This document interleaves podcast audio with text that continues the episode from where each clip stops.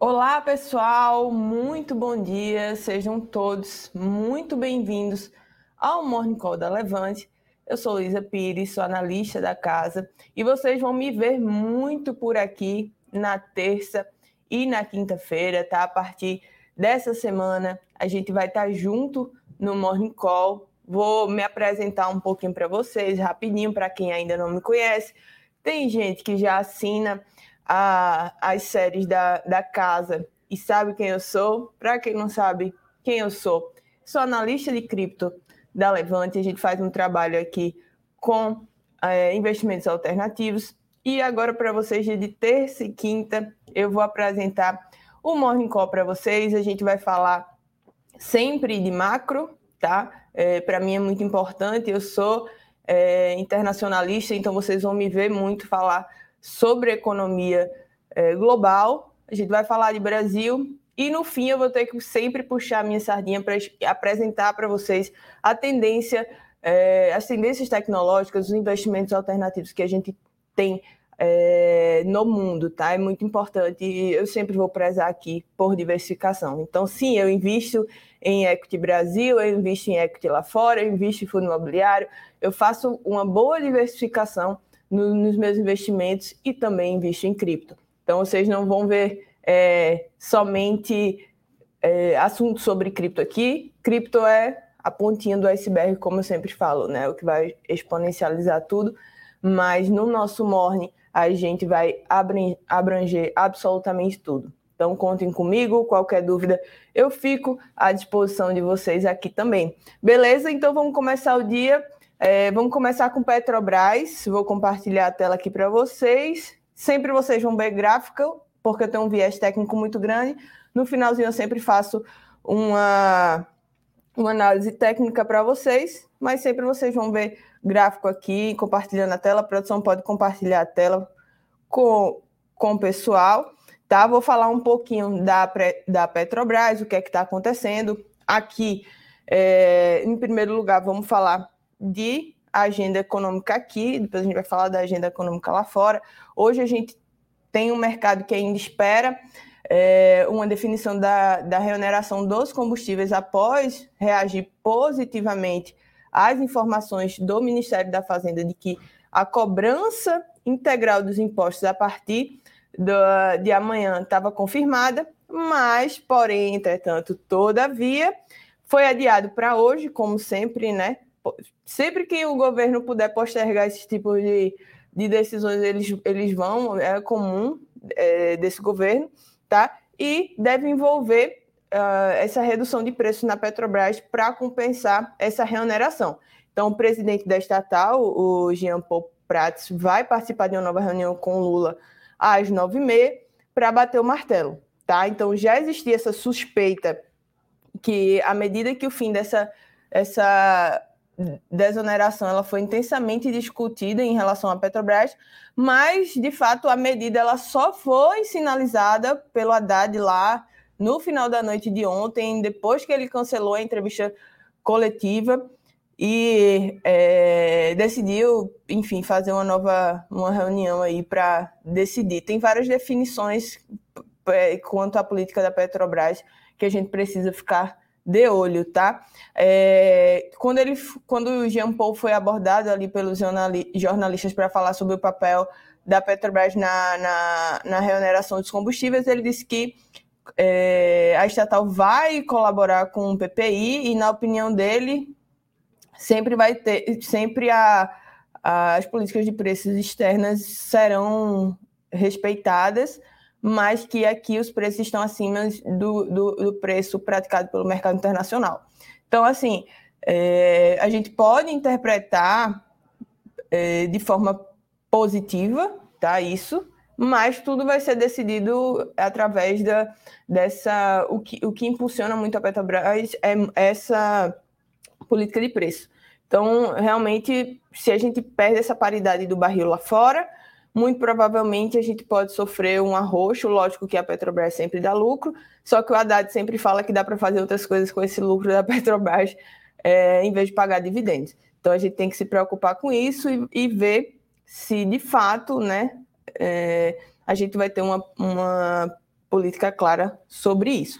Aí dentro da Petrobras a gente tem algumas é, definições que muito provavelmente podem ser definidas hoje, porque já está, como, como eu falei, postergando isso. Tá? Então a gente vai ter definições no Conselho da Petrobras, que vai se reunir nessa terça-feira para avaliar a convocação da Assembleia Extraordinária dos acionistas e na quarta-feira para avaliar o balanço do, quatro, do quarto TRI. Beleza? Então, a, a lista de novos conselheiros elas devem ser enviada para Petrobras. Devia ter sido né, enviada para Petrobras na semana passada, para que a empresa avaliasse, mas é, não foi enviada, foi postergada e há risco de não haver tempo hábil para a Assembleia Extraordinária, que está marcada para 19 de abril. Então, pode ser que é, isso sobrecorra, tá? O conselho, para quem não sabe, é formado por 11 membros, oito indicados pelo governo e dois pelos minoritários e por alguns empregados. A Petrobras também informou que recebeu duas indicações para a parte do Conselho Fiscal.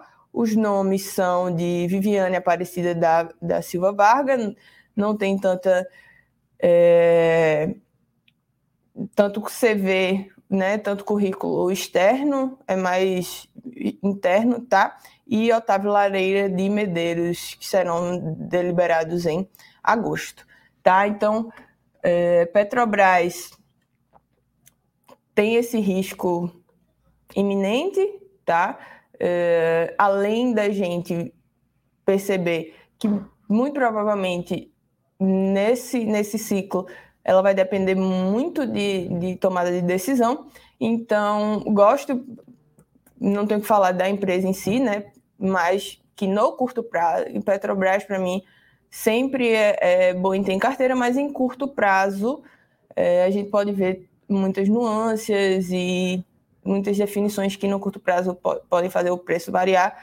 Quando a gente fala de petróleo hoje, eu acredito que seja mais interessante a gente ir para é, iniciativa privada que aqui no Brasil existem alguns algumas empresas da bolsa fazem isso muito bem, tá? Então às vezes você não quer se expor ao risco é, político que a Petrobras vai sofrer sim esse risco político, às vezes a gente não quer se expor para o risco político, então a gente é, pode correr ali para outras empresas que são menores, tem até um risco retorno mais interessante nesse patamar de preço que a gente está vendo. A, a, o Ibovespa negociando bem barato o seu preço-lucro também. Então, só para dar uma olhadinha aqui na Petrobras, tá? É, a gente está vendo uma resistência muito grande aqui entre os 25 e os 26 reais. Então, para um curtíssimo prazo, é uma zona muito interessante de compra. Então, fechamento de gap também, é, é, eu acredito que fica bem, bem interessante a Petrobras nesses níveis de preço, tá? 24, 25, bem interessante. É, indo para produção, pode trazer a tela para mim. É... Indo para a parte de reforma tributária, tá? Eu vou comentar um pouco sobre a... as notícias que o mercado vem recebendo e as discussões sobre a reforma tri tributária estão começando a avançar no Congresso.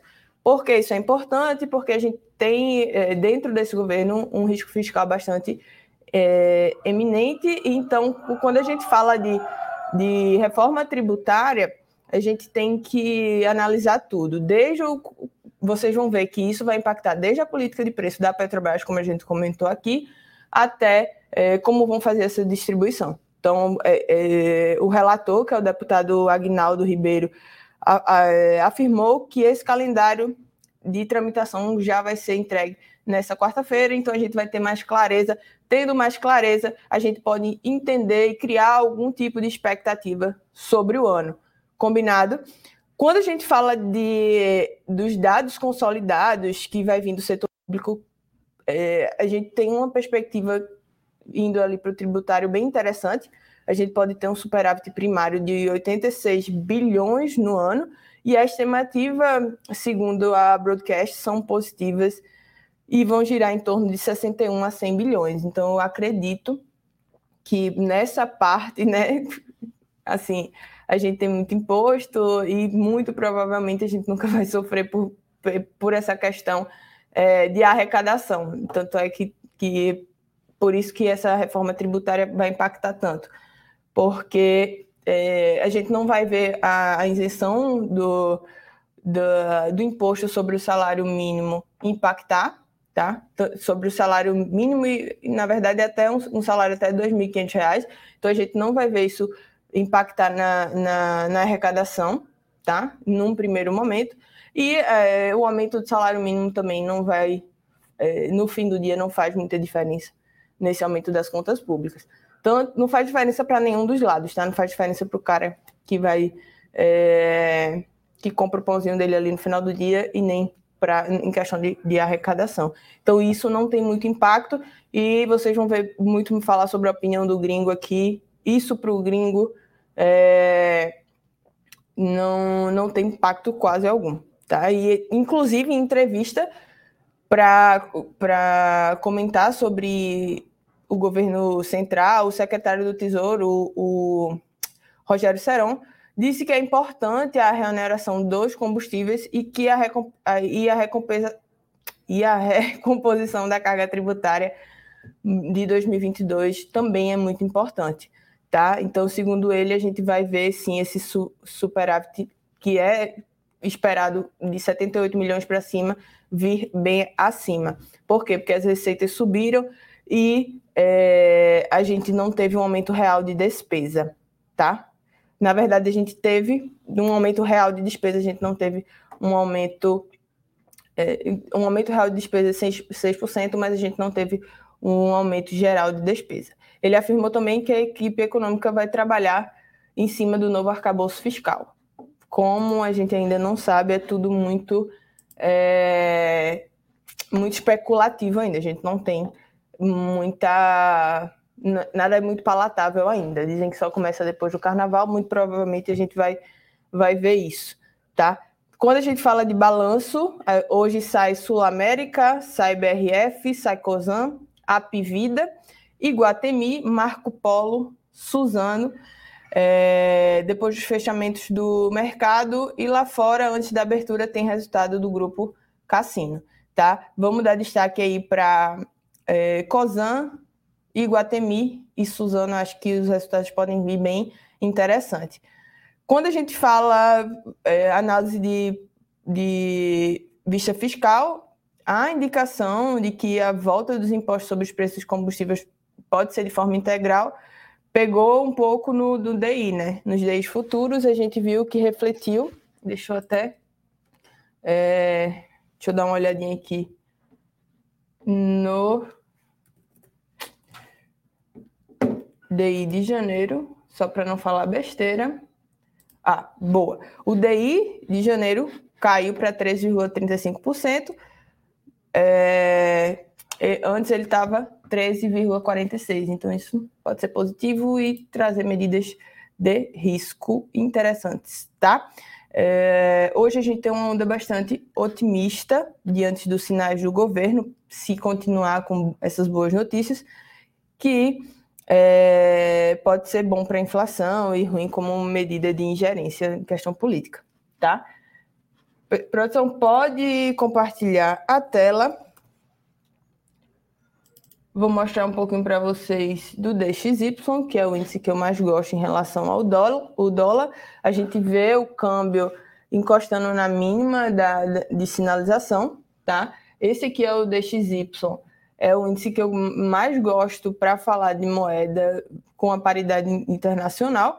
O DXY vem num ponto de resistência muito pertinente e segurando nesses níveis a gente pode ver é, o dólar ali a 5,21, 5,17. Caso perca esses níveis e venha para 103, venha para 100 de novo, a gente pode ver o dólar a 5,5, 5,4. Eu sou uma pessoa, eh, ninguém vai aqui tentar pre prever o dólar, mas eu acredito que enquanto a gente é, venha a ter uma, uma taxa de juros que não vai se mover, e uma, uma responsabilidade fiscal, a gente pode ver sim o dólar um pouquinho mais baixo. Eu sou uma pessoa mais otimista em relação a dólar do que a maioria, né? Todo mundo é compra dólar, eu sou diversifique.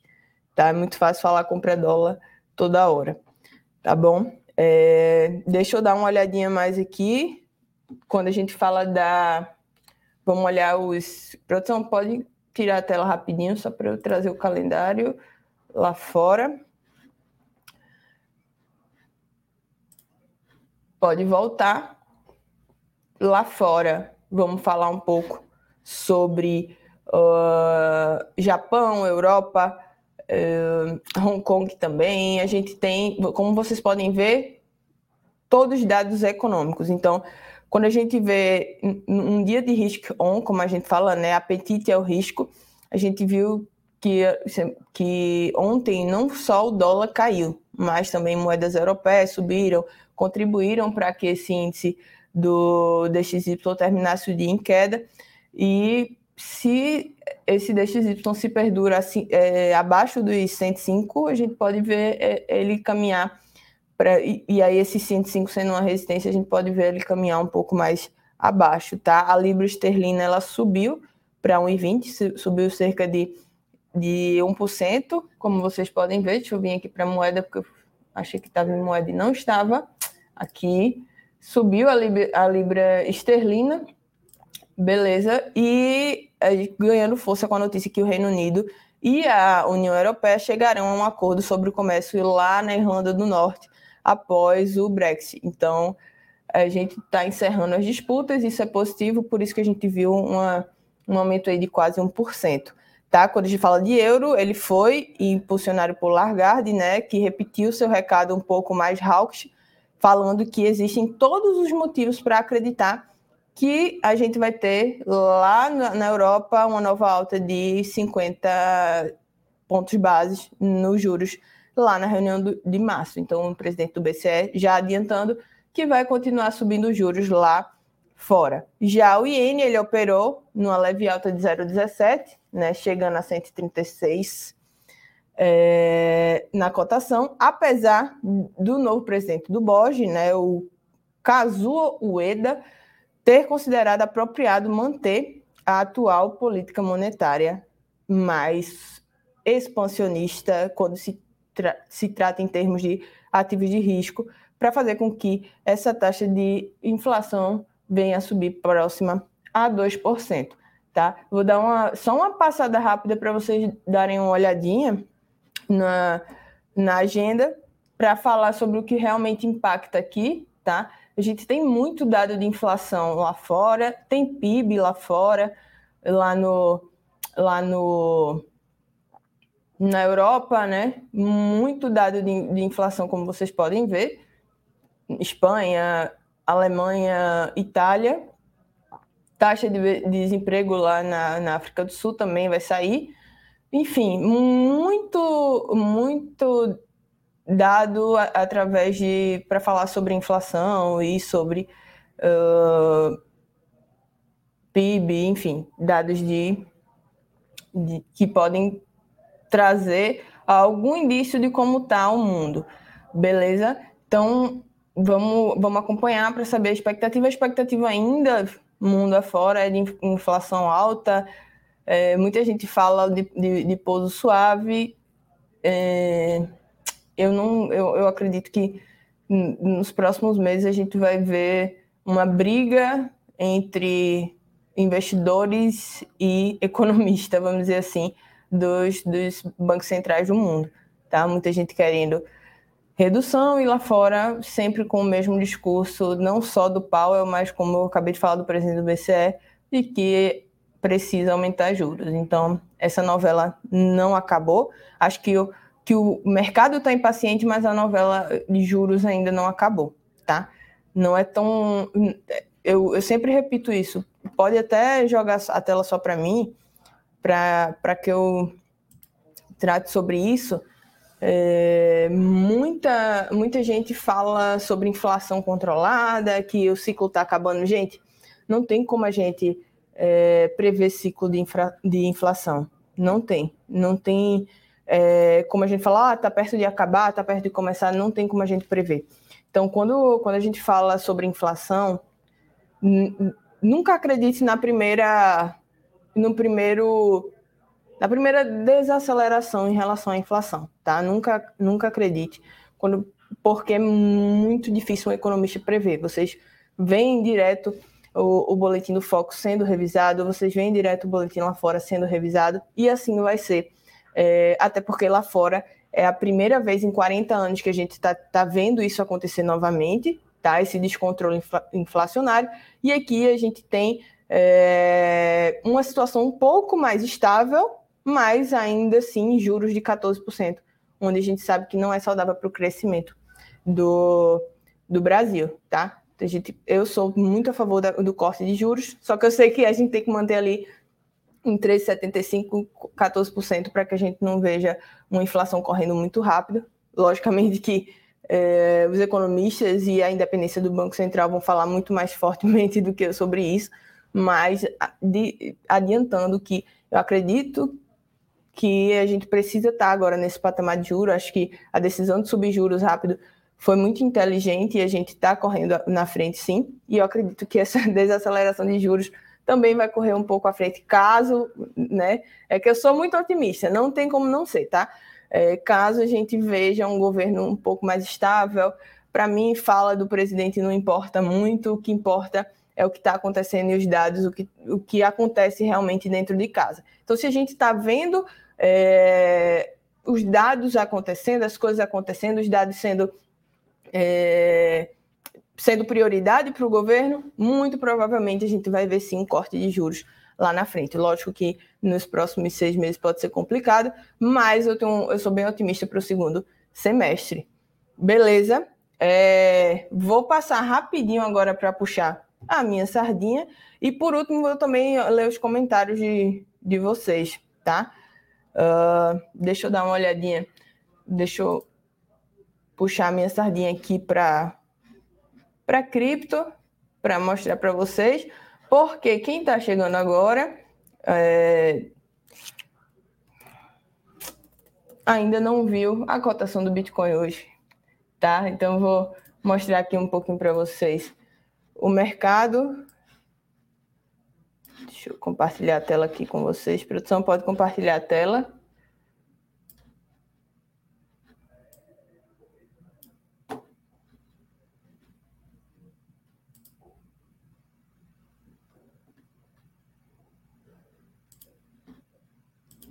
Vou botar aqui o BTC para a gente dar uma olhada.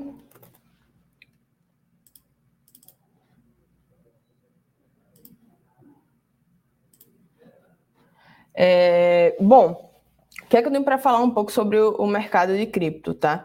Botei o, o BTC aqui para ilustrar. É, a gente sabe que não vai, o mercado em si de cripto não consegue e não funciona só. Então, eu sempre vou enfatizar que se o S&P cai, se a Nasdaq cai, se a gente vê a inflação descontrolada, cripto vai cair também. A correlação de cripto com o mercado tradicional, ela é bastante iminente. Então não tem como a gente ter ainda, né? Acho que daqui a uns 10 anos, quem sabe, mas a gente ainda não tem uma uma criptoeconomia. A gente não vê uma economia de cripto girando só, a gente tem capital de venture capital, a gente tem capital de, de investidor institucional por fora, então a gente vai sofrer sim os impactos é, desses investidores dentro de cripto, tá? Tem pessoas que investem em cripto porque entendem que é, que é a próxima geração, né? A gente teve a geração da internet, agora a gente tem a geração da blockchain. Então, as pessoas, tem pessoas que entendem, mas assim como demorou um tempo para a virada de chave da internet, vai demorar um pouco de tempo para virada de chave da blockchain. Então a gente não tem, de novo, uma criptoeconomia que roda sozinha, e por isso a gente sofre muito, por quê? Porque os investidores lá fora olham muito cripto como capital de risco, todo mundo olha como capital de risco, né? Vamos, vamos falar que 80% do, do, do capital que está em cripto olha cripto como capital de risco.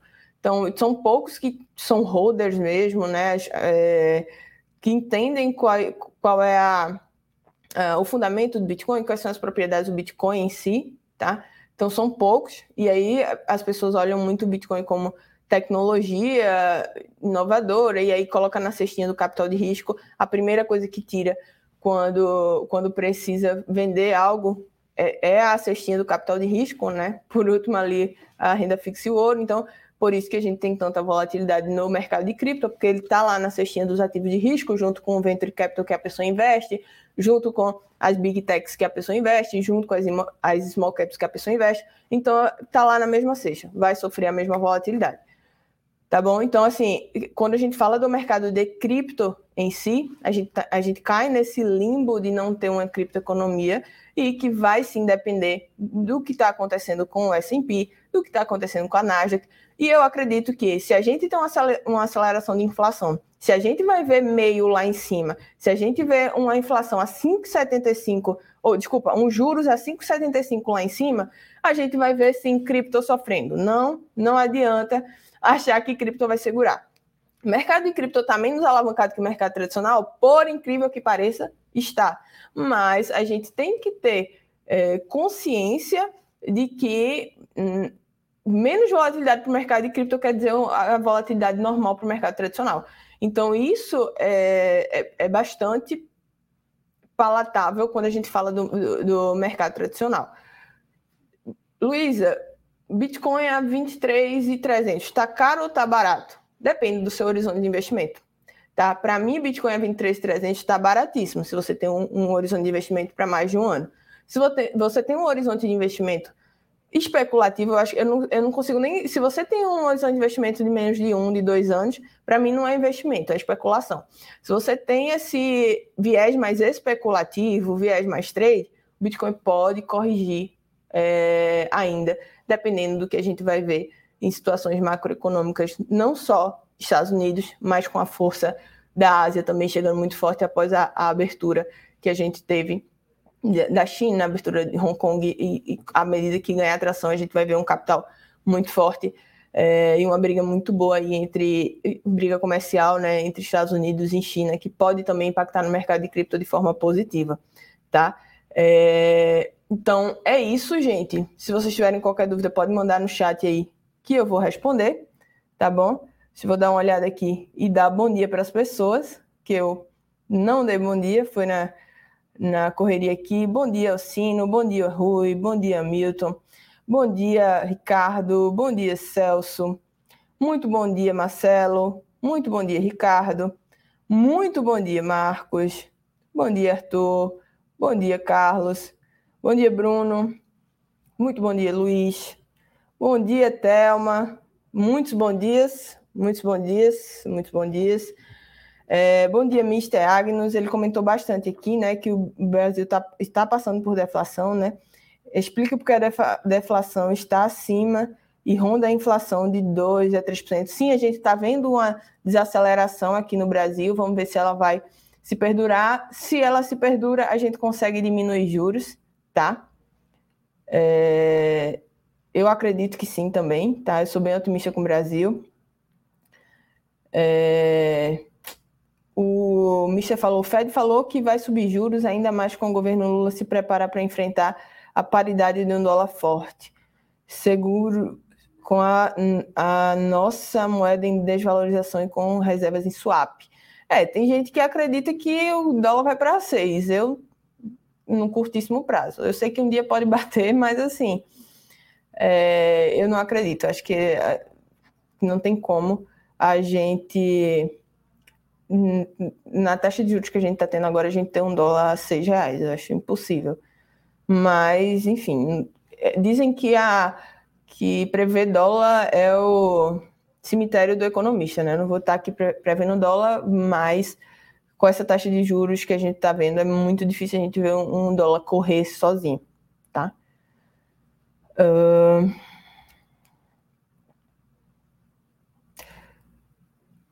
A Levante poderia fazer para nós um investimento em trust para pequeno investidor, tipo alocar pelo menos 5 mil lá no exterior sem imposto, para proteger o patrimônio. A gente tem soluções de investimento lá fora, tá? Cripto, inclusive, é uma delas via Trust Wallet também. Então, se tiver qualquer dúvida, Mister, pode falar com o seu consultor, que a gente te auxilia para fazer esse tipo de investimento, tá? Investimento alternativo é com a gente aqui também. É... Mister falando bastante sobre que o mercado de varejo pode estourar, que tem, tem moedas tailandesas, comentando ali sobre as, é, as posições dele, tá? Marcelo, Marcelo Vicente, bom dia. Sou membro do Lucro Acima de Tudo. Eu vi um comentário seu no Morning Call em janeiro sobre cripto já ser utilizado pelas pessoas sem sequer saber onde uso isso já ocorre. Ah, boa. Fiz um, morning, um comentário lá no Morning Call, lá no começo, falei assim, gente, as pessoas já usam cripto e não sabem. Aquele seu Pix que você utiliza diariamente, é, para poder você validar, você sabe como você valida uma transação para a pessoa que você está enviando ou a transação que você está recebendo? Sabe aquele comprovante que você recebe? Então, aquela validação é feita por contrato inteligente, que é, tem a tecnologia blockchain. Então, para que é, esse, essa sua transferência ela ocorra, ela precisa ter uma validação de um código é, criptografado, é, código validado, a transação ela ocorre. Aí você recebe seu comprovantezinho. Então, tecnologia blockchain já está lá no Pix, para quem não sabe, tá?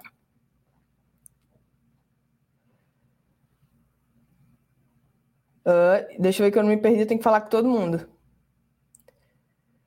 Adilson, muito bom dia. Silmara, muito bom dia. Gostei dessa presença no Morning Call. Confesso que a sua segurança em falar sobre cripto me fez olhar com mais atenção. Silmara, muito obrigada. Fico extremamente lisonjeada com esse comentário, tá? Espero que é, eu consiga trazer mais, mais e mais segurança para você. Qualquer dúvida, você sabe que pode, pode contar com a gente aqui. A gente está num momento bem interessante para para o mercado, então vocês vão me ver falar bastante aqui, mas com muita, muita, muita segurança, trazendo todos os vieses e as variáveis que a gente, a gente puder trazer para que vocês se, se sintam posicionados de forma confortável. Não adianta a gente ter exposição em alguma coisa que a gente não conhece. Então, a gente, para a gente se posicionar em algo, a gente precisa se sentir confortável, tá? Dormir bem com a cabeça no travesseiro e é, entender por que a gente está se posicionando. Então, meu papel aqui é explicar para vocês por que vocês devem se posicionar e aí, se vocês se sentirem seguros, com certeza é, a gente vai é, se sentir confortável em, em, indicar os investimentos para vocês, tá? É, pode, pode tirar a tela, produção. Uh, Arthur. Luísa, os NFTs não vão detonar a blockchain do Bitcoin?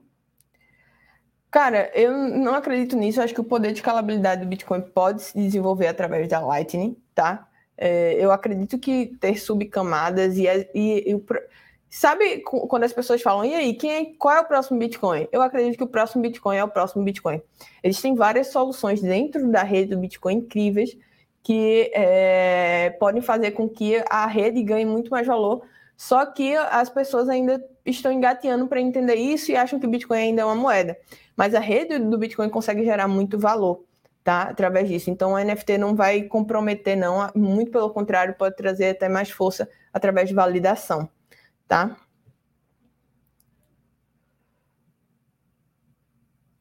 É, eu acredito. É, eu vi agora o teu segundo comentário, Arthur. NFT na blockchain do Bitcoin está consumindo a capacidade da rede e não segue em, nada os fundamentos. É, eu acredito que a questão da escalabilidade pode ser resolvida através é, de rodar Node em casa. Então, vocês vão ver cada vez mais os usuários do Bitcoin rodando seu próprio Node em casa.